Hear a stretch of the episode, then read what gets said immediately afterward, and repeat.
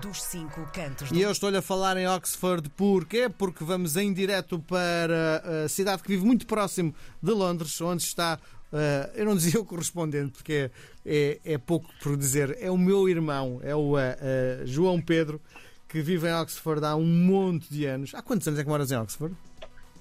Ah, fez 5 anos em setembro, Sim, 5 anos me vive. desde 2018. Sim, sim, já se ad- adaptou totalmente. Que eh, muitas vezes estamos a conversar, ele diz em português, ele diz expressões meio inglesadas pelo meio. Como é que está o tempo? Como é que desceu hoje Oxford? Com frio ou com calor? Um, é, são daqueles, eu para mim, são os melhores dias do ano em que está frio, está crisp, não é? Mas está sol. É um bom dia. Não tem chovido, tem estado bom. Sim. Bom, eh, antes de entrarmos propriamente eh, em Londres, queria dar um pulinho em, em Oxford, queria dar um pulinho eh, a Londres porque nasceu um herói, não é? Nasceu um herói, sim senhor. Consta que sim. Ah, é um herói que não veste capa, ah, mas que veste um colete fluorescente. Conta-me lá a história. Ah, pelo que eu sei, um senhor que trabalha no metro de Londres, que é uma coisa insuportável no, no tube, ah, que, tem, que tem feito fama por eh, salvar pessoas. Um super-herói dos tempos modernos ah, que tem, tem, tem, tem conseguido convencer pessoas que querem saltar para a linha e acabar com a sua vida de que vale a pena. Sim. E ao longo da, da, da sua carreira, ou da sua, da sua carreira como funcionária do Metro de De Londres, super-herói. de super-herói, eh, já contabilizamos 29, não é? 29, vão ser 30. Espero que não sejam 30, mas quando forem 30, serão 30. Sim. Bom, eh, outra das questões que se põe é eh, tentar perceber contigo, já que moras em Oxford, como é que se vive o Carnaval, esta época do ano, na tua cidade? Os, os ingleses são muito rigorosos e eh, separaram bastante bem, quer dizer, mais ou menos, mas tentaram separar o Estado da Igreja, ou seja, vai haver, vai haver eh, Carnaval, vai haver a Quaresma, mas não é, não é assinalado nem com pontos nem com feriados, especialmente porque não é ano de eleições. Se fosse ano de eleições, talvez fosse diferente. Sim.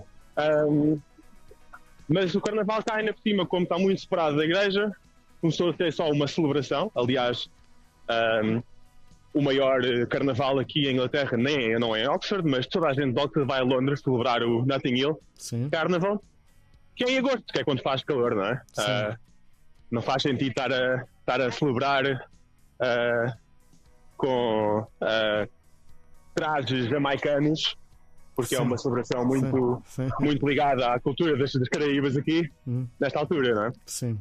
Sim, mas, mas hoje vai acontecer alguma coisa em Oxford? Em Oxford se há alguma coisa planeada? Vai-se brincar ao carnaval? Ah, eu espero que ah, vá haver muitas, muito, muito pessoal da escola vestido ah, de super-heróis e de coisas, mas não vai haver nada em particular. Ah, é, uma, é uma celebração que não se nota particularmente em Oxford, especialmente fora de, do contexto da igreja. Sim. Bom, ahm, tentar perceber, já que estamos em Oxford, há muitos portugueses a viver em Oxford. É fácil ouvir o português na rua? É fácil ouvir português na rua. Aliás, hoje, ainda hoje, ah, estava no trabalho e um monte de gente saíram de uma reunião e de repente era só eu e um português. Estávamos sentados na sala de reuniões e "Ei, olha, vamos, vamos mudar, não é? Vamos começar vamos falar um bocadinho em português. A Sim. língua de código. Sim. Sim. Eh, mas essa convicção que eu tenho é que muitas das pessoas que, que, que vivem em Londres, portugueses, estão mais ligados à universidade, não é? Ah, em Oxford, sim. Ah, quer dizer, ah, como temos muitos estudantes internacionais, é uma universidade que atrai muitos estudantes internacionais, ah, a probabilidade de haver um português na universidade é alta.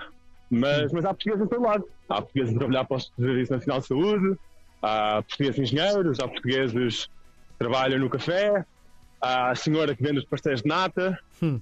Um, há portugueses em todo lado. E vais ouvindo na rua e às vezes até uh, porque sabes que eles estão a falar em confidência em português, porque estás no estrangeiro, estás a falar a tua língua materna, é porque estás a, a ter uma conversa se calhar mais privada e até ficas um bocado embaraçado dizes, olha, uh, eu percebi, se calhar não devia estar a falar isso assim ao pé de mim, porque eu estou a perceber. Sim. Sim. É, é ter cuidado. Sim.